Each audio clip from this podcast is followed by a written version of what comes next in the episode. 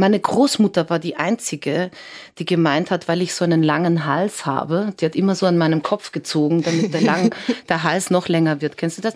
Die hat ja. auch meinen Zopf geflochten und an, wenn der fertig war, hat sie daran gezogen, damit die Haare wachsen. Das war so irgendwie so ein Ritual. Und dieser Hals musste halt auch immer wachsen. Und dann hat sie immer gesagt, Editha, du hast so einen schönen langen Hals, du musst Schauspielerin werden. Da habe ich gedacht, so, was ist denn das für ein komischer Gedankengang? Wieso müssen Schauspielerinnen lange Hälse haben? Also das war irgendwie so ein ganz eigenartiges Ding. Da habe ich gedacht, so, nee, Schauspielerin nicht. Warum? Weil ich eben das Gefühl hatte, das ist nicht so selbstbestimmt, wie meine eigenen Songs zu schreiben oder meine eigene Musik. Birds flying high, you know how I feel. Sun in the sky, you know how I feel. Breeze drifting on by, you know how I feel. Herzlich willkommen bei Freiheit Deluxe. Mein Name ist Jagoda Marinic und ich spreche in meinem Podcast alle 14 Tage mit Menschen des öffentlichen Lebens, die ich spannend finde, die das Thema Freiheit zu bespielen wissen, die interessante Themen setzen und uns zum Nachdenken anregen. Mein heutiger Gast ist eine Frau, die ich schon lange mit großer Neugier und Bewunderung beobachte. Sie ist Künstlerin, in diesem Sinne Schauspielerin, Musikerin. Sie ist eine Künstlerin, die sich auf verschiedene Weisen hm, entfaltet, würde ich fast schon sagen. Sie ist bekannt in Deutschland durch Tatort oder durch Fernsehfilme. Mir aber hat sie den größten Eindruck hinterlassen in dem Film Quo Vadis, der als internationaler Film bei den Oscars nominiert war. Und dort hat sie mitgespielt und dafür auch den österreichischen Filmpreis für die beste Nebenrolle erhalten. Ich freue mich sehr, dass sie heute bei uns zu Gast ist. Herzlich willkommen, Edita Malovcic oder auch Madita. Hallo, ich freue mich sehr. Danke für die Einladung. Ich freue mich sehr, dass du da bist und frage mich natürlich sehr gespannt, ob und welches Zitat du mitgebracht hast. Also, ich habe äh, ein bisschen nachgedacht natürlich, ähm, weil äh, früher war Freiheit für mich wahrscheinlich ein anderer Begriff als heute. Früher habe ich äh, gedacht, Freiheit ist für mich die Möglichkeit zu haben, das, was meine Leidenschaft ist, ähm, also dieser Beruf, den ich da gewählt habe, auch ausüben zu dürfen. Heute würde ich sagen, Freiheit ist für mich ein selbstbestimmtes Leben führen zu können und das möglichst angstfrei. Und angstfrei heißt, dass Angst für dich eine große Rolle gespielt hat oder die Befreiung von Angst oder dass da viel Angst da ist? Warum ist angstfrei so wichtig? Ja, Angst ist auf jeden Fall etwas, was mich in meinem ganzen Leben irgendwie begleitet hat, was auf jeden Fall ähm, eine Gefühlsregung ist, mit der ich auch bis heute täglich zu tun habe und die sicher etwas ist, äh, an der ich auch täglich arbeite, mich davon zu befreien. Ja, das ist ein großer Faktor. Hm, interessant, weil gerade von außen, ich glaube, ich habe dich das erste Mal wahrgenommen. Da war ich in Wien zu Besuch und da hat es ja. ein Konzert gegeben, am Wienufer, glaube ich. Einfach so die Körpersprache. Und das ja. war für mich halt das Gegenteil von Angst. Aber oft entsteht das wahrscheinlich genau durch diesen Kampf mit der Angst, dass man sich körperlich so frei ringt oder ich weiß nicht. Aber sie wirkte sehr frei, die Körpersprache in deinem Auftritt damals. Ja, das höre ich immer wieder. Also diese Angst äh, spricht man mir irgendwie nicht zu. Dann ist ja toll, wenn ich das irgendwie schaffe, auch ähm, zu kanalisieren oder so zu transformieren, dass es dann irgendwie mich auch befruchtet. Ja, also es ist, gibt aber auch Momente, wo ich das Gefühl habe, dass mich die Angst blockiert, die Angst vor dem Versagen. Das ist, glaube ich, auch etwas, das Menschen an sich begleitet, egal in welchem Bereich sie tätig sind, in der Kunst oder in diesem unmittelbaren, was wir da manchmal so ähm, auf die Bühne bringen müssen, äh, ist das halt ein sehr präsenter Begleiter, weil äh, ich habe schon auch Momente gehabt, wo ich das Gefühl habe, ich breche jetzt gleich zusammen oder ich, ich stemme das jetzt nicht, ja. Und das ist halt dann immer sehr exponiert als Künstler, vor allem in der, also wenn man dann sich präsentiert, ja, ähm, ist es etwas, was man dann äh, ja teilen muss und das ist auch ähm, sich das zuzugestehen, menschlich zu sein, nicht immer perfekt sein zu können, zu müssen auch. Ja, das ist etwas, ein Prozess, den ich auch erst lernen musste. Wobei ich ja finde, dass genau das für mich ähm, eher normal ist. Also dass ich ja. finde es so schwierig, dass, dass wir das so heute so eine, das ist dann schnell so Anxiety oder irgendwelche Angststörungen. Aber mhm. eigentlich ist es doch normal, dass man erstmal physisch irritiert ist, dass man auf eine Bühne gehen soll, dass all die Menschen zugucken sollen. Also bei aller Lust, die dadurch auch entsteht genau. oder Angstlust, ähm, ist ja da auch äh, so eine Zerbrechlichkeit, weil so tausend Augen oder wie viele auch immer auf einen gerichtet sind. Und ich denke immer, dass das ja auch so dieses Durchkämpfen durch diese Angst. Ja. Dass das für mich eigentlich die größte Normalität ist oder vielleicht sogar der Lebensweg an sich. Also, dass ich auch schwierig finde, wenn du sagst Schwächen. Ich finde das eigentlich fast die, das menschliche Dasein. So, wir haben das so ein bisschen zur Schwäche benannt, findest du nicht? Genau, das finde ich auch. Also, es ist sehr schön, wie du das sagst. Das ähm, inspiriert mich auch gerade, was du da sagst. Also ja, es ist halt immer diese Balance zu finden zwischen dem, wie ich sage, dass es befruchtend ist und nicht ähm, einem sozusagen hemmt. Ja, das ist eben diese Gratwanderung, die ich versuche auch irgendwie in all dem, was ich tue, ständig zu halten. Diese Balance, ja, dass es eben nicht in eine Richtung geht, die dann krankhaft ist, ja. Und da muss ich dann dazu sagen, weil du sagst, das hat sich also irgendwie vielleicht auch in unserer Gesellschaft so ein bisschen als ein Problem irgendwie etabliert, Angst zu haben, ja. Und vielleicht hat das auch mit all diesen Umständen zu tun, in denen wir gerade leben. Ich meine, die Welt äh, wird irgendwie neu geordnet gerade. Also wir haben diese Pandemie erlebt, die uns in all unseren Grundwerten oder in unserer Sicherheit, ja, wie zum Beispiel mein Körper, der schafft schon irgendwelche Viren und Bakterien irgendwie. Ja, also alles, das wir was wir gelernt haben, wurde plötzlich auch irgendwie in Frage gestellt. Keiner hat sich mehr ausgekannt das hat mich schon auch ein bisschen destabilisiert in einer Art und Weise. Ja, also ich glaube auch der Krieg jetzt. Also wir vom Balkan kennen dieses Gefühl. Wir haben ja das schon einmal gehabt in den 90er Jahren mit dem Balkankrieg. Das war auch ein großer Unsicherheitsfaktor, der auch Ängste geschürt hat oder sie irgendwie präsenter gemacht hat. Ja, also es ist ja. Ähm, man muss immer schön die Balance halten. Das ist, äh, und da hast du recht, das, das ist das Leben. Ja. Hm. Ich mag deine Beobachtung, dass du sagst, es hat dich destabilisiert, weil ja. ich glaube, dass viele das so ganz schnell vergessen wollen. Ne? Oder so, man sieht ja jetzt auch im Sommer, wie die Leute wieder anfangen zu reisen und dieses ja. sich das alte Leben so zurückgreifen, ist ja nie was passiert. Nein, und ich war, ich war vor zwei Tagen auf dem Closing vom Oktoberfest. Ähm, ich muss dir ehrlich sagen, das war ein sehr befremdliches Gefühl, mhm. mit diesen Massen an Menschen zu sein und äh, ja, irgendwie das Gefühl zu haben, so es ist weg. Ja, alles, was da war, ist weg. Also bei mir geht das nicht so schnell. Ich bin jemand, äh, bei dem manifestieren sich ähm, ja vielleicht so emotionale, schwierige Situationen auch irgendwie fester. Ja, also ich bin sicher auch jemand, der eher dazu tendiert, ähm, von Natur aus und vielleicht durch meine Prägung auch, das Glas halb leer statt halb voll zu sehen, ja, sagen wir so. Das ist auch ein täglicher Prozess, äh, dem ich ausgeliefert bin. Ähm, ja, ja, meine ist, Zellen findest positiv. Findest du es schlimm? Findest es schlimm? ist manchmal sehr anstrengend, muss ich dir sagen. Also, für dich oder für andere? Äh, für, für mich und für andere.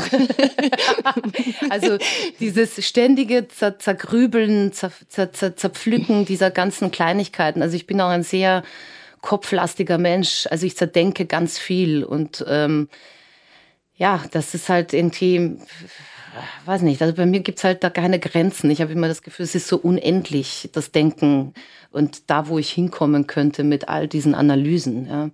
Ist und, wahrscheinlich. Und wer hat das jetzt, ja, aber wer hat das jetzt ja? so, wer hat das jetzt eigentlich gelabelt, dass das schwierig ist oder schlecht?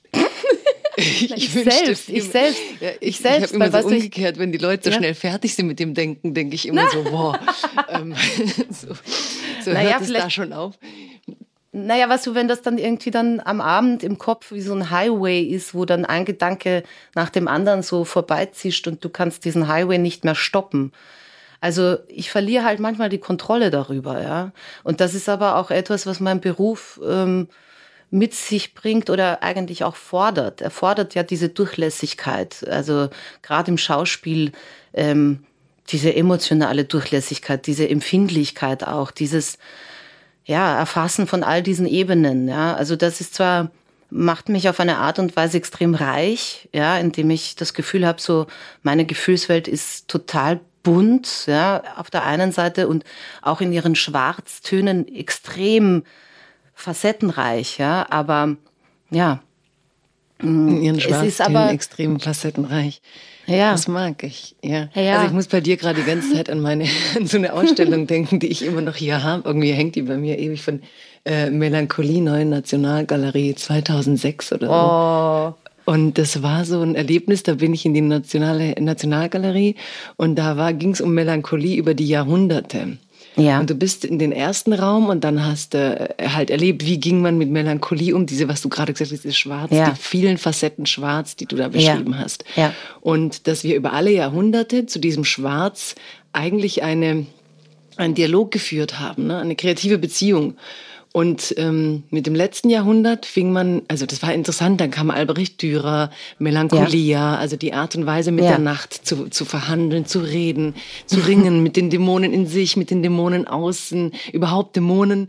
Und dann äh, kamen halt wir, unser Zeitalter, letztes Jahrhundert, und die, ja, auch die ja, Pathologisierung, ne? dann war halt ja. Melonie, dann kam die Psychiatrie und dann sah man halt Bilder, wie der Mensch in einem Raum sitzt und er sitzt eingekesselt in sich und es ist so ein schwarzer Schatten, der über seinen Gedanken fällt. Und dann war halt mhm. da die mhm. Depression.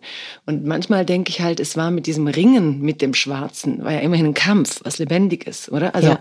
ist es nicht auch so eine Quelle von Lebenszugang, wenn es nicht, sagen wir mal, wirklich genetisch eine Depression oder etwas ist, aber dass man auch so wenig Platz heute hat für diese schwarzen Schatten oder schwarzen Seiten, Absolut. wie du sie nennst?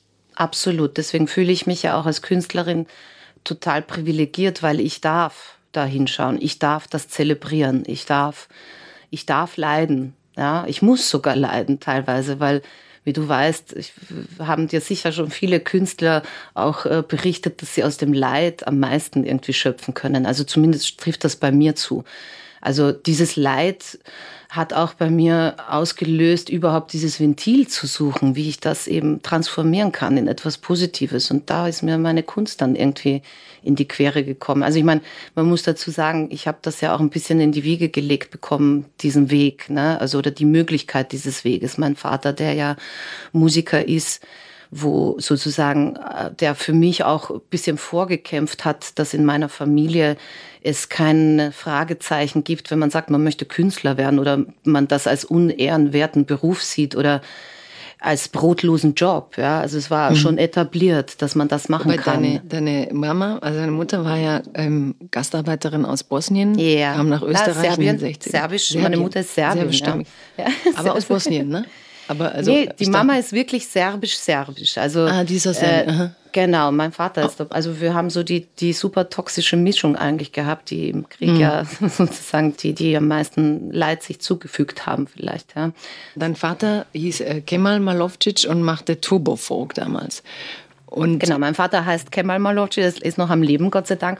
Und ähm, Turbovolk, ich meine, ich weigere mich ein bisschen gegen diesen Ausdruck, weil wir wissen beide, was das heißt. Ich fragen, ja? Was genau das, ja genau, was genau wollen Sie damit sagen? Das ist sozusagen diese Modernisierung der Volksmusik, die mit so Techno-Beats dann unterlegt wurde. Also mein Vater ist da schon, äh, gehört zu einer Generation, wo das traditionelle Volksmusik eigentlich war, ja, nach wie vor. Also ich weiß nicht, äh, also wie könnte man das jetzt äh, in Österreich mit der Volksmusik umsetzen? Vielleicht ein DJ Ötzi wäre Turbovolk, ja, und äh, vielleicht ist Hansi Hinterseher Volksmusik, ich weiß es nicht, also sagen wir mal so.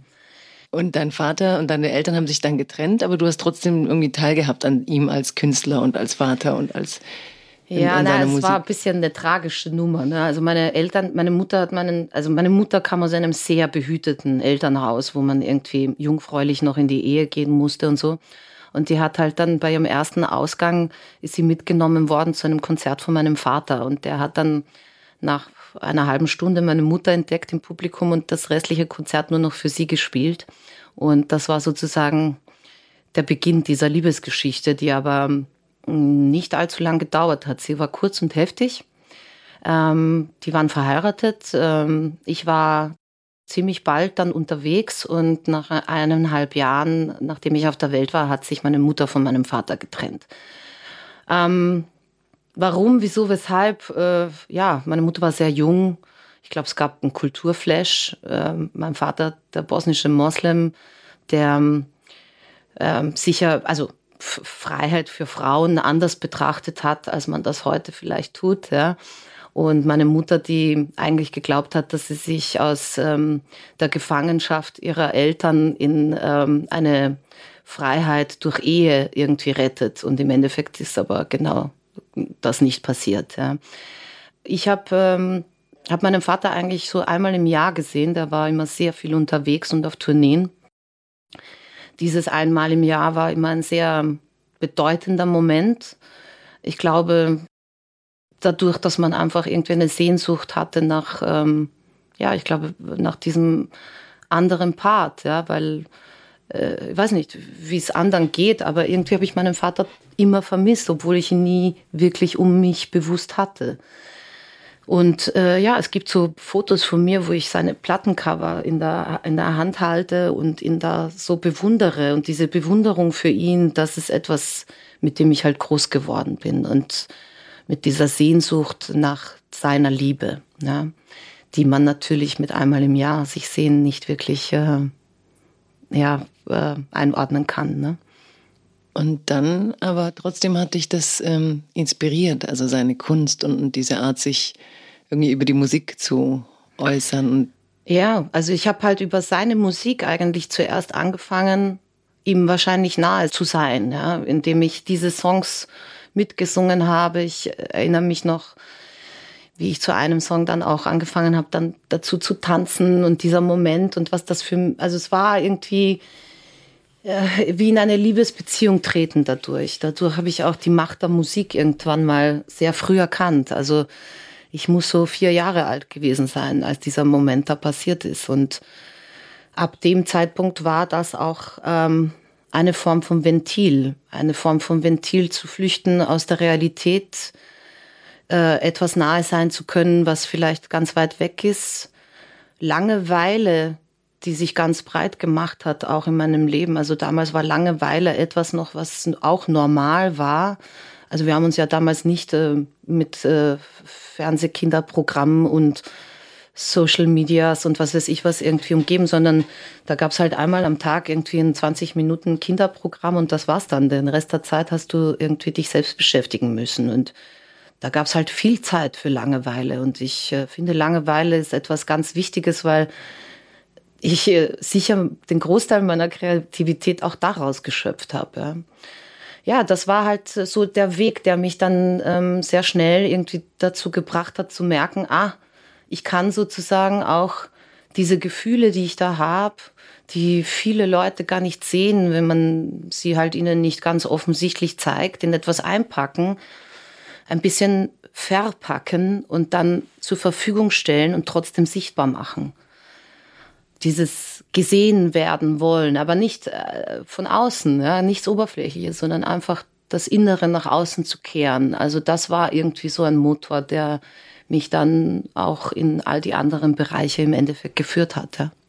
Ich finde es so schön, wenn du sagst, ähm, Langeweile sei, was du auch ja irgendwie brauchst hast oder daraus was gezogen hast, weil ich weiß, müssen wir gleich reden, ob du heute noch überhaupt Langeweile so empfinden kannst wie früher, weil wir auch so abgelenkt sind, denke ich manchmal. Aber ich, ähm, aber ich habe tatsächlich damals mit meinem ersten Kurzgeschichtenband nach einem Motto gesucht ja. und habe bei Robert Walser den Satz ähm, gefunden, als er nicht mehr zu ihr kam, bekam sie Sehnsucht nach ihm.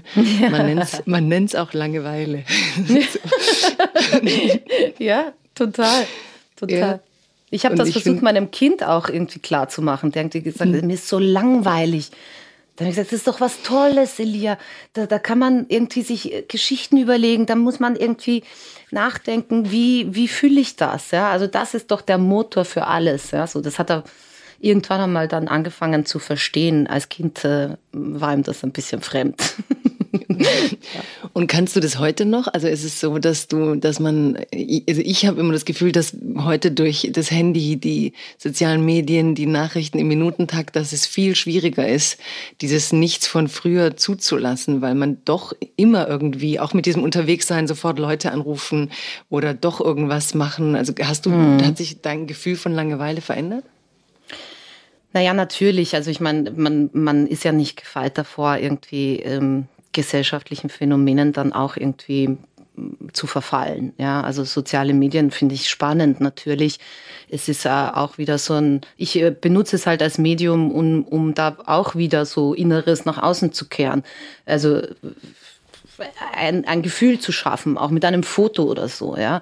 Aber ähm, es gibt ganz bewusst Momente, wo ich mir die Freiheit nehme, obwohl ich in meinem Beruf ja ganz viele Leerläufe habe mit Warten äh, auf Drehen, äh, Warten auf äh, ähm, den Termin, warten auf einen neuen Job, was auch immer. Also es gibt ganz oft so Situationen, wo ich mich extrem unterfordert fühle. Also das ist sowieso äh, auch etwas, was dieser Beruf äh, so mit sich bringt. Also ich bin entweder komplett überfordert oder total unterfordert. Ja, dieses, dass man da so irgendwo mal mittendrin ist, das ist ganz selten. Ja, und ähm, ja, diese Unterforderung bringt halt ganz oft auch eine Langeweile mit sich. Ja. Es gibt, ähm, ich habe erst vor kurzem so ein Gespräch geführt mit einem Menschen, der halt wirklich gewohnt ist, ähm, ja, also jede Sekunde mit Information zu füllen, weil das auch sein Beruf ist. Ja. Und dann habe ich ihn mal gefragt, ob äh, er irgendwie es schafft, mal eine halbe Stunde in seinem Garten zu sitzen und irgendwie nur auf das Grün zu sehen. Und dann hat er mich gefragt, wozu? das fand ich ganz äh, schrecklich, muss ich sagen, als Vorstellung, so rastlos zu sein und die ganze Zeit diesen Drang zu haben, irgendwie immer am Ball zu bleiben. Also ich merke, dass ähm, ich äh, mich ganz bewusst da manchmal rausnehme. Und ähm, dass es jetzt halt vielleicht sich so verändert hat, dass man halt bewusst das ähm, kreieren muss, so einen Moment, weil sonst ähm, man in dieser Masse an Informationen sich jederzeit verlieren kann. Mhm. Und wenn du jetzt, also über das Schauspiel, also wenn dein ja. Vater war Musiker und dann sagst du aber doch viele Schauspiel, wie kamst du denn zum Schauspiel? Also die das Musik ist da gewesen, aber wo kam das her? Genau. Naja, das war, ich, ich habe es mal einen erfolgreichen Unfall genannt. Ähm, obwohl ich jetzt finde, es ist kein Unfall gewesen. Also das, äh, ein Unfall ist immer was Negatives in dem Fall. Also nee. Also über Musik natürlich. Also ein, ein Freund von mir hat Filmmusik gemacht. Der kannte Barbara Albert. Das ist die Regisseurin meines äh, ersten Filmes gewesen, Nordrand. Und der wusste, die sucht irgendwie nach jemandem mit ex-jugoslawischem Background, zweite, dritte Generation, eventuell auch der Sprache mächtig für eben einen, ihren Erstlingsfilm. Und ähm, ja, als ich davon gehört habe, habe ich mir gedacht, na gut, ich hatte ja keine Vorstellung davon. Meine Großmutter war die einzige, die gemeint hat, weil ich so einen langen Hals habe, die hat immer so an meinem Kopf gezogen, damit der, lang, der Hals noch länger wird. Kennst du das?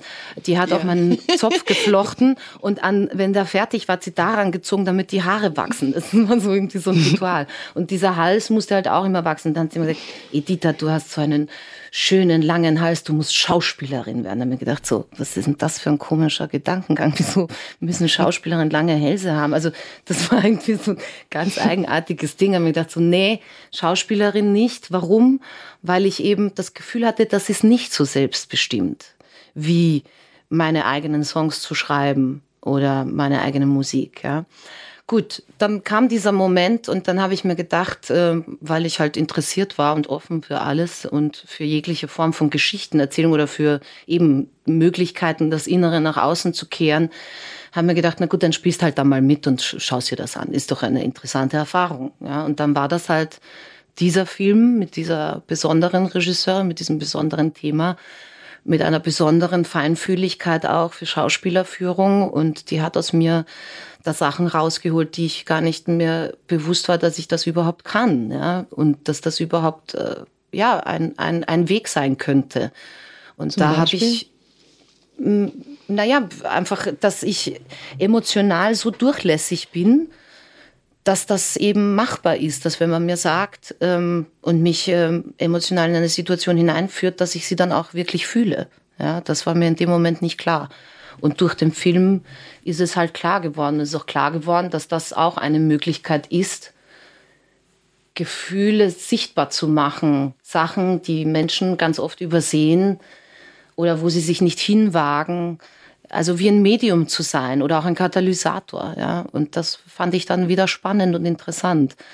Ich habe dann halt sehr schnell feststellen müssen, dass das halt auch ein Industriezweig ist, ne, der halt auch wirtschaftlich denkt und dass das halt nicht immer nur um Kunst geht. Das hat das Ganze dann ein bisschen in eine andere Farbe gerückt, ja, natürlich, ja, und mich auch, ähm, mir manchmal auch das Gefühl gegeben, dass ich mich da vielleicht in irgendeine Ebene begeben habe, mit der ich gar nicht so gut zurechtkomme.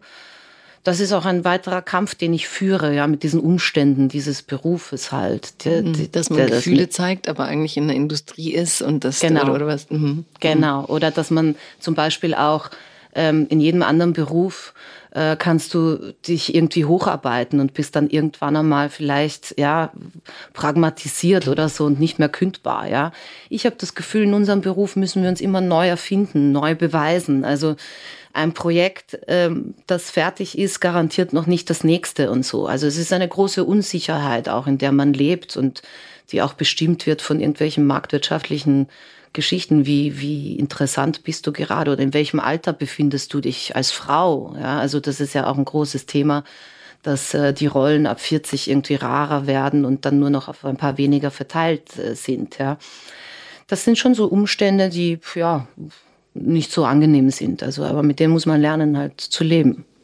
Mhm. Wow, das ist also klar, weißt du, beim Schreiben hast du ja auch so, du stehst immer vor dem neuen Roman, der kann genauso scheitern, auch wenn der letzte großartig ja. war. Aber du hast eben, du kannst das ihn zu Hause an deinem Schreibtisch schreiben. Eigentlich In brauchst du Kämmerchen, niemanden, ne? ja. Genau. Ja, genau. Niemand sieht und, dir dabei zu, wie du scheiterst, weißt du? Ja, ja, ja. Das ist auch etwas. Ja. Nach der genau. Publikation genau. dann schon.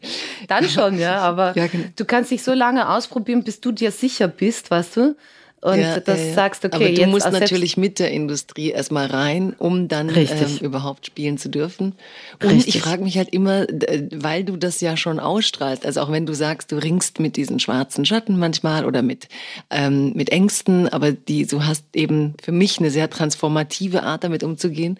Und ähm, da strahlt halt eine Stärke. Und ich frage mich immer, gibt's genug Rollen für eine Frau? Oder hast du das Gefühl, werden dir Rollen geschrieben, wo du sagst, äh, boah, hier rein und ne, so, so da darf ja. ich und da ist der Text und ähm, da will ich, ne, weil die, die, diese, ja, diese Inszenierung von Weiblichkeit in Film mhm. und Fernsehen, äh, weißt du, du erinnerst dich vielleicht, ich als weiß, Jessica Chastain in der Jury war in Cannes, ja. hat sie ja selber gesagt, ähm, dass sie nach Tagen des Sichtens von Filmen, die komplette Jury, sehr ja. weiblich da, komplett schockiert sei, was für Frauen da auf dem Bildschirm zu sehen waren. Weil wir, wir, wir sind Frauen und wir kennen Frauen, die autonom agieren und nicht nur reaktive Wesen sind. Ne? Richtig. Und, und ja, also ich frage mich immer, wie jemand, der so für mich auch diese Stärke ausstrahlt und diese Willensstärke, ja, was. Ja, Über Überlebenswillen, ja, genau. Ja, es ist schwierig. Also ich habe auch, ähm, also das war ja eigentlich eine Qualität am Anfang auch, ja, dieses antagonistisch nennt man das, ja, der Gegenspieler sozusagen. Irgendwann einmal hat man mir das fast schon zum Vorwurf gemacht, ja, und da musste ich auch irgendwie kurz in mich gehen und das für mich relativieren, dass das eigentlich etwas ist, äh, was ich nicht negativ sehen möchte. Ich möchte für mich weiterhin das eigentlich als etwas positiv bewahren, ja. Und du hast recht, es gibt nicht so viele Rollen. Also ich hatte jetzt das Glück, letztes Jahr eine Serie drehen zu dürfen in Luxemburg, die mm, jetzt auch noch auf Netflix zu sehen ist. Die heißt Capitani. Da habe ich zum ersten Mal so all diese Alpha-Weiber aus meinem, aus meinem Leben, ja, die mich auch geprägt haben mit einer Stärke. Lustigerweise, obwohl sie total ähm, bestimmt waren von, von, vom Patriarchat, ja, haben sie aber trotzdem so eine Stärke. Ich weiß nicht, ob du weißt, was ich damit meine, aber am Balkan total. die Frauen, ja, die mhm. haben, die sind doch total tough eigentlich, ja. Ja, ja, ja. Müssen das auch sein, weil dieser Umgang der Männer dort mit Frauen ist halt einfach doch noch um einiges, ähm, wie soll ich sagen, ist ein bisschen rückschrittlich halt, ne? Ähm, Und dadurch haben die eine Stärke entwickelt, die ja manchmal sogar fast übertrieben war. Ja, und vor allem auch ja gar nicht den Männern gegenüber, sondern halt auch unter Frauen oder mit ihren Kindern und so.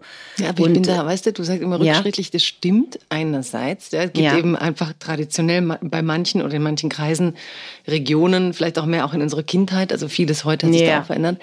Hat sich verändert, klar. Aber gerade was du jetzt beschreibst mit dem rückschrittlich und so, ich frage mich immer, ob das nicht doch am Ende, dadurch, dass die Frauen dann da so stark sein dürfen, oder mhm. weiß nicht, ob sie dürfen, als würde niemand erlauben, aber können. Sie müssen, müssen. Ja, ja aber sie können es auch, ja. Also ja. so, ne, das ist so, wie soll ich es beschreiben? Neulich haben wir auf Twitter irgendwas diskutiert, aber auch äh, irgendwo schreiende Frauen, wo alle gesagt haben, es geht gar nicht oder so, ne? Also ja. wo ich auch sage, äh, die Frauen diese, wir sagen Patriarchat und da ist schlimmer, aber ich finde so im deutschsprachigen Raum, ich weiß, Österreich kenne ich nicht so gut, dass das halt viel subtiler ist, wie man das dann da nicht darf. Ne? Und dass wenn ich dann die Frauen unten manchmal sehe, in dieser Stärke, die du da beschreibst auch, und die hat auch was Körperliches, also gibt mhm. auch eine, mhm. eine Kraft nach Absolut, außen. Es gibt ja. auch ähm, die, die, Dinge, wo hier gleich dann Leute sagen würden, jetzt ist die mehr Macho als Männer, was ich falsch finde, weil Kraft ist einfach erstmal Kraft. Ja?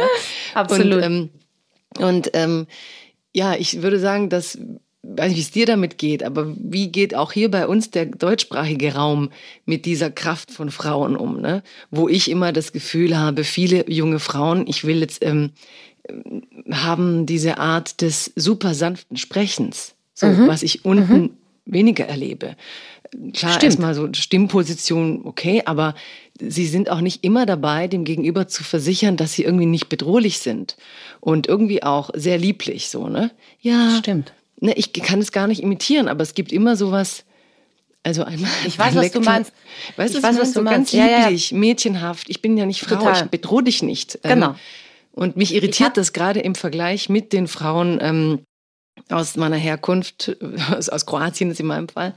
Ich erlebe das da nicht, dass man irgendwie in der Diskussion oder in der Familie oder im Freundeskreis oder auch im Berufsleben da dauernd ähm, ich, vielleicht ist es auch Zwischen männlich und weiblich unterscheiden muss, oder? Ja, und dass die Frauen ja. stimmlich, ähm, und das ist, ich habe sogar eine Studie gelesen, dass es nachgewiesen ist, dass Frauen inzwischen so höher gegangen sind mit den Stimmen. Ja, also, ja, also weil auch die Werbung, die, die sagen, das ja, wird so recht. Verkauft und Instagram ja sowieso, ne? Da wollen wir die Welt retten, aber doch irgendwie total im netten Tonfall. So. Und wie gestört, ne? Also, ja, ja, ja, ja, Ich, ich bin da voll bei dir. Ich, ich gebe zu, ja. Also, ich meine, schau, man merkt ja selber dann oft, wie, wie programmiert man eigentlich schon ist, ja. Also, und da bin ich ja auch noch immer in der Situation, dass ich mir manchmal denke, ah, siehst du, da ist schon wieder sowas, ja, was äh, man mir eingeredet hat. Weil ich hatte ganz oft so Diskussionen, was ist männlich und was ist weiblich? Was ist die Rolle einer Frau und die eines Mannes? Vor allem, ich habe einen 19-jährigen Sohn ähm, ich habe ich bin habe das Muttersein ja schon sozusagen auch in also erfahren, ja, und da war das ganz oft irgendwie ein Thema, ja. Ähm, ich weiß auch, dass ich in Therapie gegangen bin, um irgendwie zu erfahren, warum ich so viel so viel Männlichkeit in mir habe, die sozusagen Männer so extrem vor den Kopf stoßen, bis ich dann äh, ja diesen Satz gehört habe, wieso ich mich nicht in den Thron der Weiblichkeit setze, wo ich mir dann auch gedacht habe, so, was ist dieser Thron der Weiblichkeit, ja? Also, ich weiß schon, dass ich eine Frau bin, ja, aber äh, wie, wie, wieso ist das eben so definiert? Wieso wird das so, das dem zugesprochen? Also da hatte ich immer schon einen Drang, ähm, mich davon zu befreien. Aber ich merke, dass ähm, man automatisch in diese Muster fällt, dann doch, egal wie durchdacht und rational man das alles schon irgendwie ähm, ja, definiert hat, ähm, weil die Prägung einfach, also dieses, das ist einfach etwas, das ist schneller als jede Ratio. Finde ja, deswegen ich. wollte ich mit dir das rückschrittlich so, weil ich finde es manchmal in den Ländern sogar klarer, weil die Regeln und Hierarchien zu sehen, wo es auch ungerecht ist, aber ja. im deutschsprachigen Raum viel subtiler. Also gerade wenn du sagst, du hast solche Sätze gehört wie diese männliche Kraft und so. Mhm. Wer hat denn jetzt bitte die Kraft in dir zu männlich erklärt? Ne? Ja, Oder genau. warum, wieso warum machen Kraft? wir überhaupt? Ja. Genau, wieso ist Kraft genau. eigentlich männlich? Ja, männlich, ja. Und das sind ja auch so Dinge, die ähm, ich merke das auch, wenn ich beruflich oder egal in welcher Situation in Deutschland etwas will und ich bin immer platt, dass man es mir abkauft. Ich rufe immer voll harmlos an. Ja, also das ist, weil so, so bin ich Bist halt du null, also aber ich denke, Ja, ja, nee, ich ruf, egal, was- wenn ich irgendwo durch muss und ich darf nicht, dann, dann immer mit dieser höheren Stimme, bisschen harmlos und da sagt nie jemand nein. Wenn ich aber so in meinem Ärger, so, ne, wenn ich mich Ja. nicht kontrollieren kann, Ja. so, und dann, wuff, und dann kommt immer, ja, Da haben die totale so. Angst, gell? Ja, Da haben genau. die totale dann, in Angst. dem Ton geht's gar nicht, in dem Ton geht's gar nicht. Und ich so, aber in dem Ton geht's. Ja, also so dieses, Herrlich, ja. Ja, na, da, also ich meine, da kommen wir jetzt da zu diesem Ding, wo ich sage, ich meine, ist das nicht auch so eine Art Stockholm-Syndrom, dass man irgendwie, ja, versucht, sozusagen, egal welchen Gegenwind, ja, also ob es jetzt ähm, jemand ist, der eine Aggression ausübt, ja, oder jemand, der dich stigmatisiert, ja, äh, ne, passen wir uns dann nicht an die Situation irgendwie an und versuchen uns da anzugleichen, so dass wir möglichst wenig anecken, weißt du so. Ist das nicht auch etwas, was man da reinbuttern könnte? Ja, voll. Wenn du barrierefrei quasi durch den Alltag kommen willst, sollst du die Kraft dann da nicht zeigen. Ne? So. Genau. In, in, dem, in dem Sinn. Und Oder du verbündest dich dann eben so, es ist wie ein Verbünden mit dem, was irgendwie dich äh, bewerten, abwerten könnte. Ja, das finde ich auch schrecklich. Also das ist etwas, das äh, habe ich gemerkt, dass das bei mir auch vorhanden ist. Ja. Wahrscheinlich ja, auch. ich, ja, aber ich denke Ja. auch gerade so viel über diese Weiblichkeit nach. Also einmal die Ja, Kraft, ne? Und andererseits die Proteste gerade, wenn du auf Instagram die ganzen Bilder aus dem Iran siehst. ja, Und was für eine Palette du da hast, ne? Die Frauen, die in der Wut rausgehen, die, Total. Ne, die sich die Köpfe, also diese, ne, sich bereit machen, Ja. losrennen in dem Protest, sich auf ein Auto stellen. Ähm, dann habe ich neulich eine gesehen, die mich wirklich da habe ich fast selber die ganze Zeit so, das war nur eine Frau aus Afghanistan, die auf einem dieser ja, Schwarz-Weiß-Filme und auf einem der Dächer irgendwo in diesen Dörfern äh, muss die sich den, das Kopftuch abgezogen haben, so ein schwarzes Kleid angezogen wie ein Derwisch. Und Ja. sie tanzt alleine und filmt sich, wie Oh sie Gott, eben in Solidarität mit den Frauen in Teheran, also von Kabul nach Teheran, Mhm. tanzt sie da. Und es geht vielleicht zwei Minuten. Und es ist einfach lebendig, schön, Haare, man erkennt ihr Gesicht nicht. Und Mhm. du denkst im nächsten Moment, wow, und das würde jetzt, wenn es jemand sieht, würde sie erschossen werden oder abgeführt werden, gefoltert werden. Ja. Also auch wie bedrohlich, und das finde ich halt im Moment so durch diese ganzen feministischen Bewegungen weltweit, was genau ist eigentlich dieses Weibliche, was uns bedroht. Ich meine, wir reden gerade auch, ist glaube ich die Woche, in der sich MeToo jährt. Ne? Diese Ja. Frauen kamen raus und haben gesagt, nee, mit uns nicht mehr. Dann kam jetzt Amber Heard, Johnny Depp, daran hat man versucht, wieder das zurückzurollen. Nee, die sollen jetzt nicht denken, ähm, heute wieder Angelina Jolie und Brad Pitt das gleiche Spiel. Also wie schwer das eigentlich ist, diese Machtrollen und Positionen zwischen den Geschlechtern weltweit neu zu verhandeln. Und ich meine, du bist ja eben als Darstellerin in einem Milieu, in dem es natürlich in beiden, sowohl, glaube ich, Musik als auch Schauspiel, du sehr präsent haben musst, wie du als Frau rausgehst. Und auch wenn du jetzt erzählst, dass du da verhandelst, ne, wie viel Stärke ist zumutbar oder dass man dir das gespiegelt hat, dass es zu viel ist. Ja, da kriege ich Ja. schon wieder so eine Wut und denke, wer hat das Recht, dir ein zu viel zuzu, äh, Das zuzuwerfen? Das stimmt. Das stimmt. Ich meine, es passiert ja auch, dass man das oft selber tut, weißt du, weil man eben in diesen gesellschaftlichen Mustern dann anfängt, irgendwann einmal auch zu agieren, ja, also und zu denken. Das ist ja das Problem. Also es ist ein Prozess, äh, den man sich immer wieder bewusst machen muss, glaube ich. Also weißt du, was mich auch so extrem schockiert? Ich meine, ich habe jetzt durch meinen Sohn auch sozusagen die neue Generation oder eine neue Generation beim äh, Großwerden zusehen dürfen, ja. Und da sind ja auch Frauen dabei, ja. Und es ist erstaunlich, wie wenig emanzipiert sie sind, ja, wenn man sie nicht erzieht.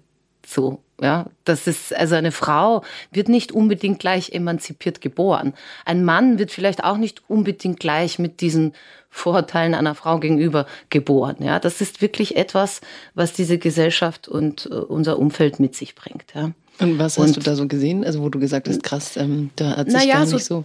Weil naja, viele so behaupten, Dinge- in der nächsten Generation wäre es besser oder Nee. sagen auch viele. Das glaube ich nicht, ja. Nee. Weil die sind genauso diesen, ähm, okay, diesen äh, Zwängen ausgeliefert, dass man jetzt irgendwie, weiß nicht, also äh, ist es jetzt die große Brust oder äh, dass man Busen braucht, um weiblich zu sein. Ja, also ich habe da ein Mädchen, das irgendwie wirklich damit hadert, dass sie nur ein Körbchen Größe A hat, weil die Männer halt einfach auf große Busen stehen. Also das sind auch so Dinge, das ist irgendwie etwas, ich weiß auch gar nicht, ob man das wirklich abschaffen kann, weil wenn man sich das in der Tierwelt so ansieht, wie es eigentlich so ganz runter reduziert ähm, läuft, ja, dann ist es ja immer auf irgendwie so eine optische, optischen, oberflächlichen Reizung, ja. Also wie ballst du gut, hast du ein gutes Federkleid, ja, hast du ein gebärfreudiges Becken, was weiß ich. Also es sind ja doch noch immer diese Dinge da, ja, weil wir uns ja doch auch weiterhin fortpflanzen und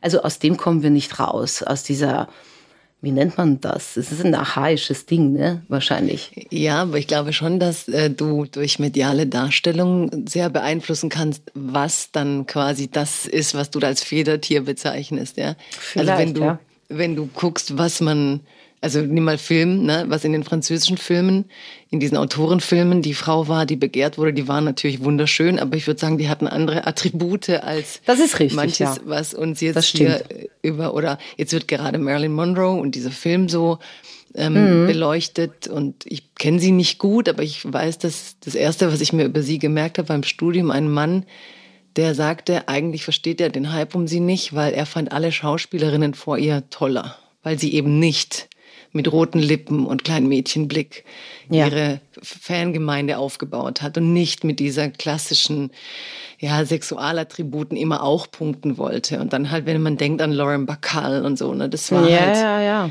Stimmt schon, ne? So, was, was, warum wird gerade sie jetzt wieder so ausgeleuchtet? Warum werden mhm. nicht Frauen, die aus meiner Sicht mit komplexeren ähm, Attraktivitäten und Angeboten an die Welt kamen, so äh, mit einem Film jetzt nochmal bedacht.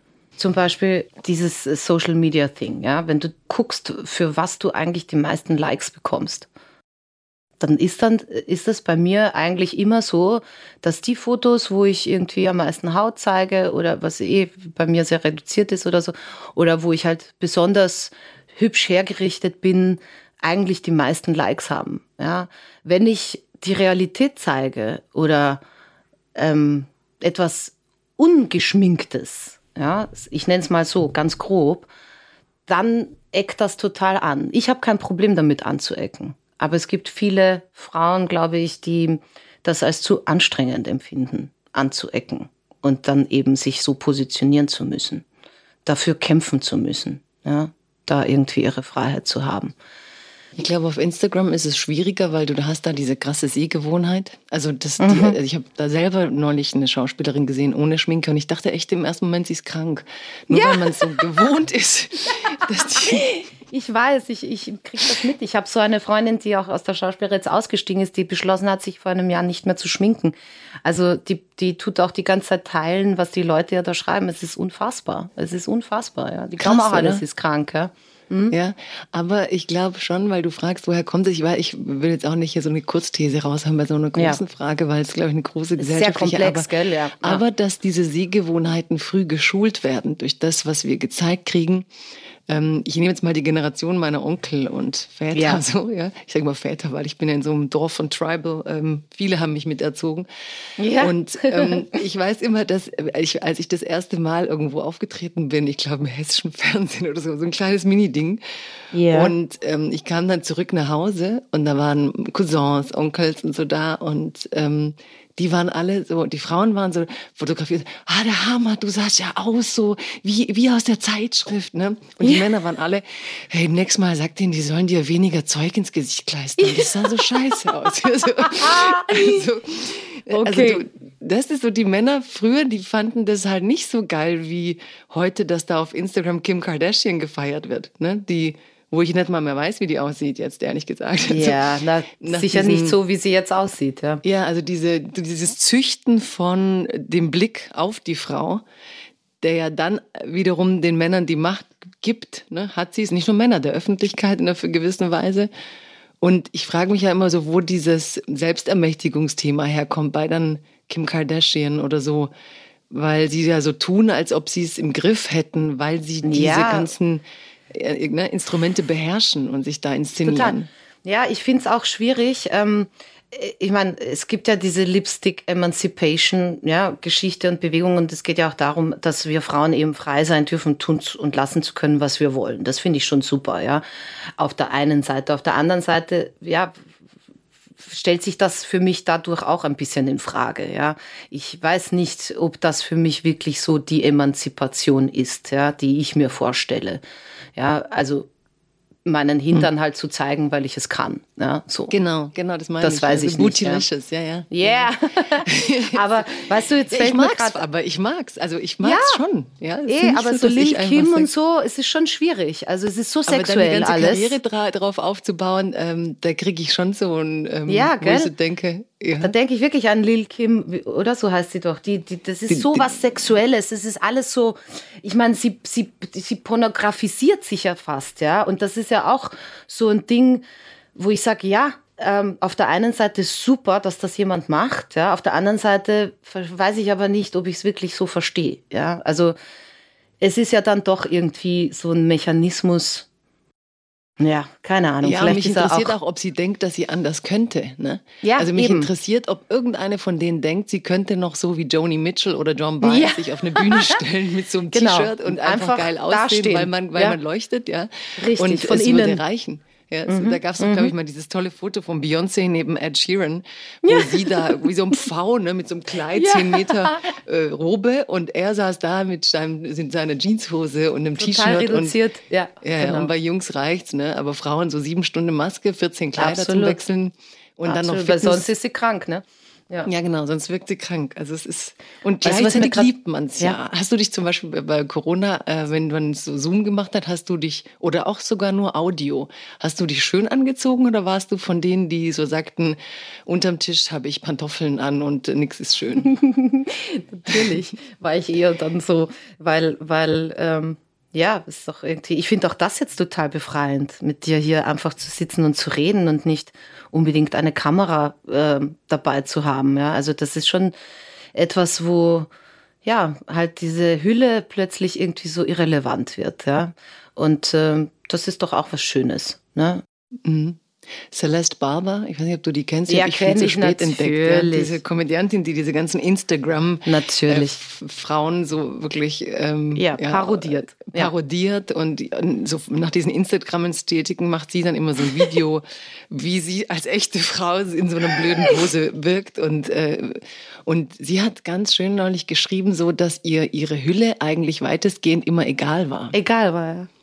Und das ist so ein krasser Satz ne? für eine Frau, ne? Und so, so macht sie ja auch diese Videos, ne? So, ja, so wenn der, wenn der Bauch bis zum Knie hängt, genau. ist ja egal, ja. So, also sie hat so Bilder und ich find's geil und ich finde sie wunderschön, also so in, in ihrer Freiheit auch, ja. Absolut. Und, ähm, und sie, sie spielt eben mit unserer aller Angst, dass andere sagen, ne, nicht konform und wir ertragen es nicht, gerade weil in Instagram jeder noch das Foto so hinhält, dass der Winkel da vom Gesicht noch am besten rüberkommt und ähm, noch zehn Filter drüber und wo man sich auch fragt, wie viel Gesicht ertragen die Menschen. Ja, ich bin leider auch ein Opfer davon. Also das merke ich schon. Wovon? Ja, na davon, dass ich dann äh, versuche, doch das irgendwie zu inszenieren. Also zu viel Realität, vor der habe ich dann wahrscheinlich auch Angst, ja, irgendwie, weil ich so geprägt bin. Also mich, ich bewundere Frauen, die mit so einem Selbstbewusstsein, egal in welcher Hülle sie stecken. Also mein, mein geilster Moment war in Brasilien, wo Frauen einfach alle Körperformen haben und alle Körperformen sind irgendwie, habe ich das Gefühl, also ich war da jetzt nicht in Rio und so, ja, aber ich war da im Norden oben, da hatte ich das Gefühl, das spielt so überhaupt keine Rolle, ja, ob du Größe 40 oder 34 trägst, ja.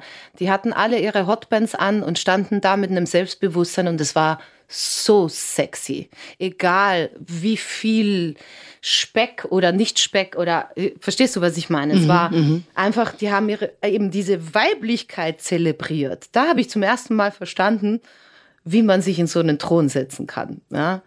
Indem man eben diese Body Positivity mit sich selber irgendwie sich ähm, erarbeitet. Und da hast du vollkommen recht, das ist in unseren Breitengraden vielleicht ein bisschen schwieriger als in äh, welchem, wo ja das äh, Bild von Frauen einfach diverser ist. Ja? Ich liebe aber schon beides. Also ich mag, wenn du sagst, du, du Na, bist sicher. Dann nicht, ja, also ich finde auch ähm, bei dem, ich glaube, was du vorhin meinst, so mit Selbstpornografisierung, das ist für mich so der Moment, wo ich mich frage, ähm, wie viel Freiheit ist da, wenn jemand wirklich trotzdem weiß, eigentlich verkauft er seine Musik dadurch, dass er seinen Hintern da Genau. in die Kamera hält. Aber an sich die, also ne, wenn ich mich selber zum Produkt machen muss, ich finde, das ist halt zu widersprüchlich, rein kapitalistisch, um Stimmt. da wirklich von Freiheit zu reden. Das stimmt. Ähm, auch wenn sie dann die Freiheit hat, sich dann da so zu zeigen, sie muss es auch irgendwie tun, um ihr Geld damit in der hast Dimension zu kriegen, in der sie es will. Aber an sich so diese dieses ähm, sich drapieren, sich inszenieren, sich ähm, neu erfinden. Weißt du, mach allein so einen kleinen Lidstrich übers Auge und du bist irgendwie gefühlt anders. Ja. Weißt du, so ich finde, Ja. dass die, die auch die Möglichkeit für Frauen mit dem Absolut. Ich zu spielen Absolut. einfach faszinierend. Also ich würde jetzt nicht sagen, dass ich immer nur sehen wollte, dass nein, ähm, nein, nein. dass wir irgendwie nicht spielen mit den Möglichkeiten, die da auch sind. Aber in Das der ist Schauspiel, richtig. Aber ja. ja, sag. Nee, sag du. Nein, nein, es ist, es finde ich richtig, äh, ähm, solange man das eben aus einem eigenen inneren Motor heraus tut. Ja, also, und äh, das ist aber nicht allen gegeben. Ja. Hm. Ich habe jetzt gefragt wegen dem Anziehen, weil ich Ja. habe zum Beispiel das bei im Lockdown ganz oft so gelesen, ja, dass jetzt doch alles demaskiert sei, dass man sich für sich selber schminke als Frau, weil wenn man eben ähm, so quasi Konferenzen hat, wo man sich nicht sieht, würde sich keiner herrichten. Und ich finde, es stimmte nicht. Also ich brauche das total, auch wenn es keiner sieht, dass ich so dieses Ritual habe, ähm, äh, ja, durch den Tag irgendwas anderes zu werden als in der Nacht, weißt du? Also ich mochte das auch in Corona, dieses, ich ziehe halt schöne Schuhe an für einen Talk, wo es keiner sieht. Wirklich? ja, weil, weil, weil ich das schön fand. Weißt du, so, ja, na, ich dieses- verstehe dich. Ich kenne du? das mit diesem, wenn man von zu Hause arbeitet, gibt es ja Leute, die äh, das auch äh, im Pyjama dann weiterhin tun. Und dann gibt es diese, die brauchen das Gefühl, sie machen sich fertig, wie ins Büro zu gehen, um dann Mhm. ähm, ja halt irgendwie äh, da, äh, wie soll ich sagen, eine Zäsur zu machen, ja, irgendwie und zu sagen, so, jetzt bin ich äh, im Working-Modus, ja, dass ihnen das dabei hilft. Ja, bei mir, pff, weiß ich nicht. Also vielleicht hat das auch damit zu tun, dass ich halt immer, wenn ich dann ähm, arbeite, auch mich herrichten muss oder herrichten lassen muss oder halt immer dieser Fokus auf, wie sieht das aus? Ah, sind die Augenringe heute so stark? Ah, jetzt darfst du den Kopf nicht weiter bewegen als bis äh, da runter, weil sonst kommt das irgendwie raus. Ja, also das ist etwas. Ich persönlich hätte vielleicht gar nicht so drauf geachtet, aber dieses Umfeld, in dem ich arbeite, ist halt damit beschäftigt. Und das macht es irgendwie zu einem ganz großen Thema. Thema so groß, wie, wie ich es eigentlich nicht gerne habe. Deswegen war, glaube ich, dann ähm, das für mich eher eine Befreiung in dem Moment. Ich habe auch die letzten zwei virtuellen Castings mit kaum Make-up im Gesicht gemacht. Man muss dazu sagen, das hat auch gut zur Rolle gepasst. Ja? Und ähm, ich hatte das Gefühl, dass ähm,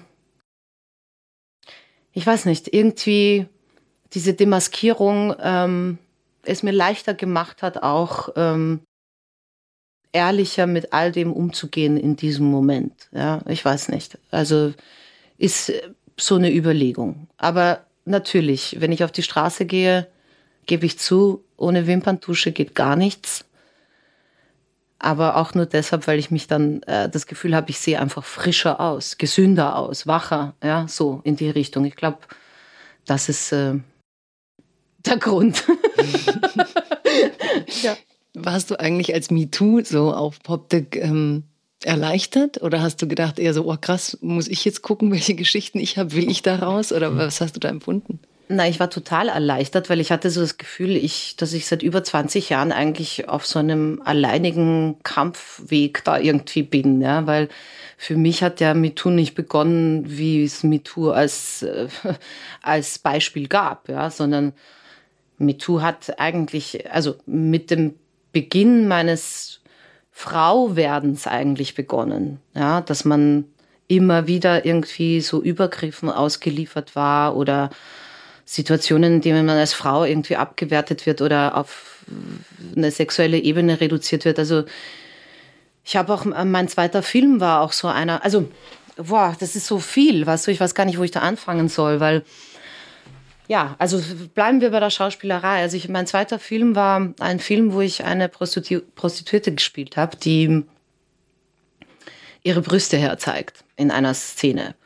Und ich bin mit einem großen Bauchweh eigentlich in dieses Projekt hineingegangen und habe mich auch sicher fünfmal davor mit dem Regisseur getroffen, weil ich solche Hemmungen hatte, auch mit meinem Balkan, einer Balkanerziehung, wo man auch so bedacht war, irgendwie ja nicht zu nuttig und sowas zu sein und weißt du, nicht zu leicht zu, ja, weil eben dieses jungfräuliche Ding, das, das, ja, also das war irgendwie so ein Thema.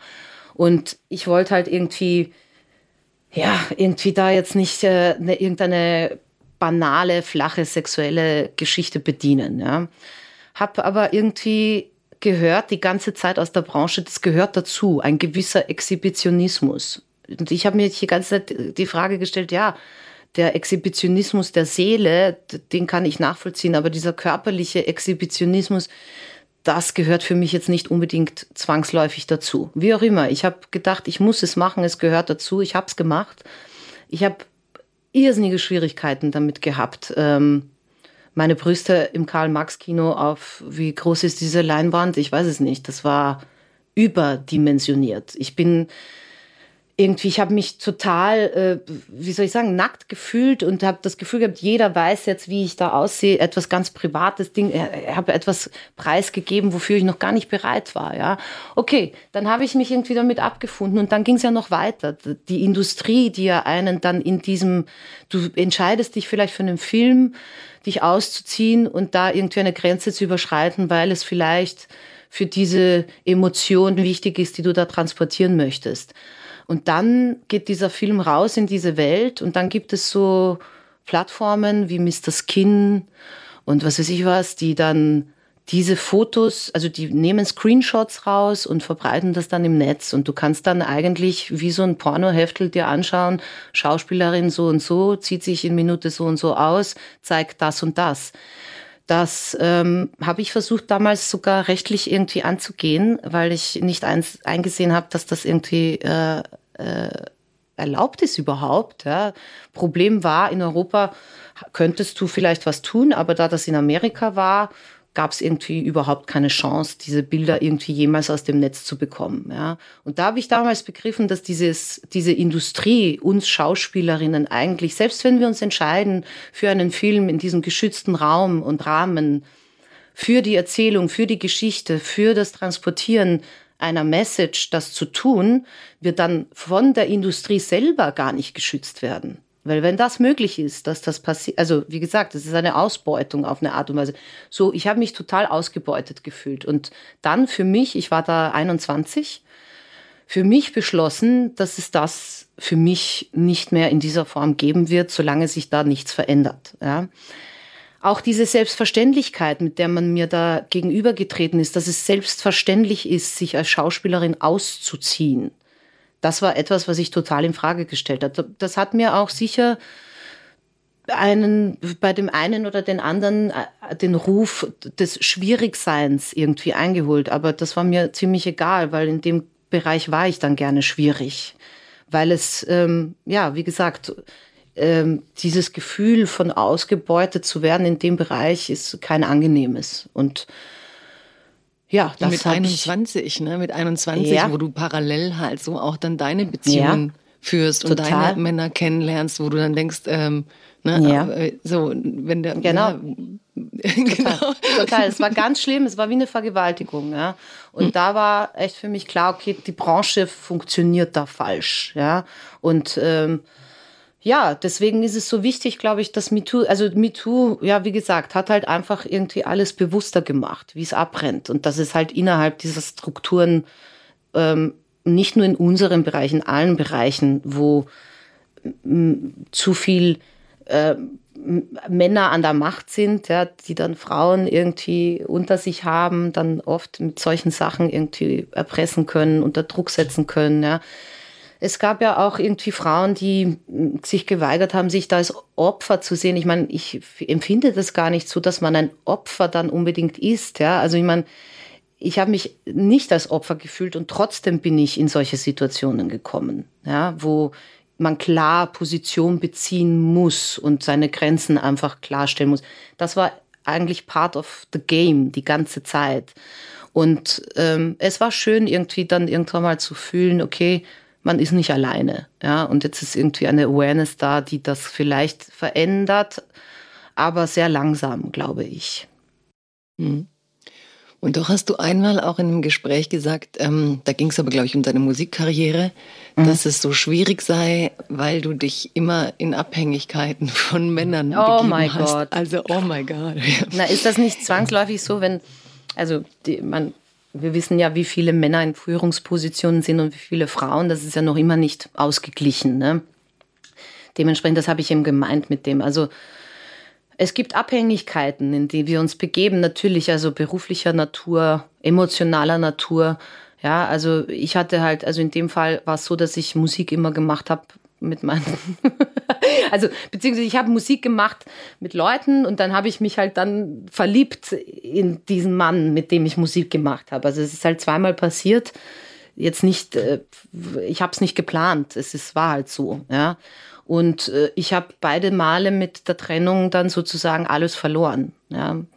Also jegliche Struktur, äh, jegliche Unterstützung. Ja. Also es war irgendwie dann so, dass ich mir gedacht habe, so das will ich eigentlich gar nicht. Ja. Äh, mehr für mich haben. Ich möchte gerne das Gefühl haben, dass ich da irgendwie eigenständig bin. Das ist das Problem ist einfach, dass man also ich als Musikerin, ich kann meine Songs schreiben und ähm, das alles irgendwie gebären, ja, so, ich kann sie auf die Welt bringen, aber ähm, wie soll ich sagen, die Produktion der Sache und so, da bin ich halt schon abhängig, weil ich kann halt nicht alles. Ich kann nicht alles. Ich kann nicht jedes Instrument spielen. Ich kann nicht ähm, mischen. Ich kann nicht mastern. Also das heißt, man begibt sich ja trotzdem immer wieder in so Symbiosen eigentlich, ja.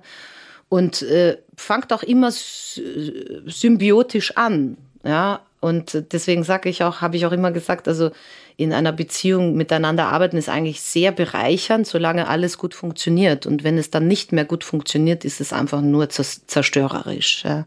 Und das ist etwas, das ähm, hat mich schon belastet auch, weil ich immer das Gefühl hatte, so ich ja, also das, was man erarbeitet hat, äh, geht dann auch irgendwie wieder flöten. Aber vielleicht ist es auch okay gewesen, weil man hat dann irgendwie eine Phase abgeschlossen, die halt dann eine Phase war. Ja. Und jetzt baust du ja, gerade musikalisch was für dich auf oder also halt ohne, ohne jemand, mit dem du auch zusammen bist? Puh, mit der Musik ist das gerade bei mir extrem schwer. Ich sag dir warum. Also es gab irgendwann mal einen Punkt, also ich habe nach dieser Trennung ganz aktiv versucht, ähm, neue mh, hm, Kooperationen einzugehen mit Leuten, die, also, wo man sich gegenseitig irgendwie befruchtet sozusagen. Waren auch Männer, aber mit denen hatte ich halt nichts. das hat dann ganz gut funktioniert, aber irgendwie, es ist, kennst du das, hast du das gehört schon von manchen Künstlern? Es gibt so Künstler, die glauben, dass wenn sie in Therapie gehen und sich austherapieren, sie dann irgendwann mal nichts mehr zu erzählen haben. Ja. Mhm. In der Musik hatte ich irgendwann mal das Gefühl, dass ich durch bin mit dem, was ich da jetzt von innen nach außen kehren muss. Dass ich irgendwie das Gefühl hatte, ich habe eigentlich alles schon gesagt. Ja.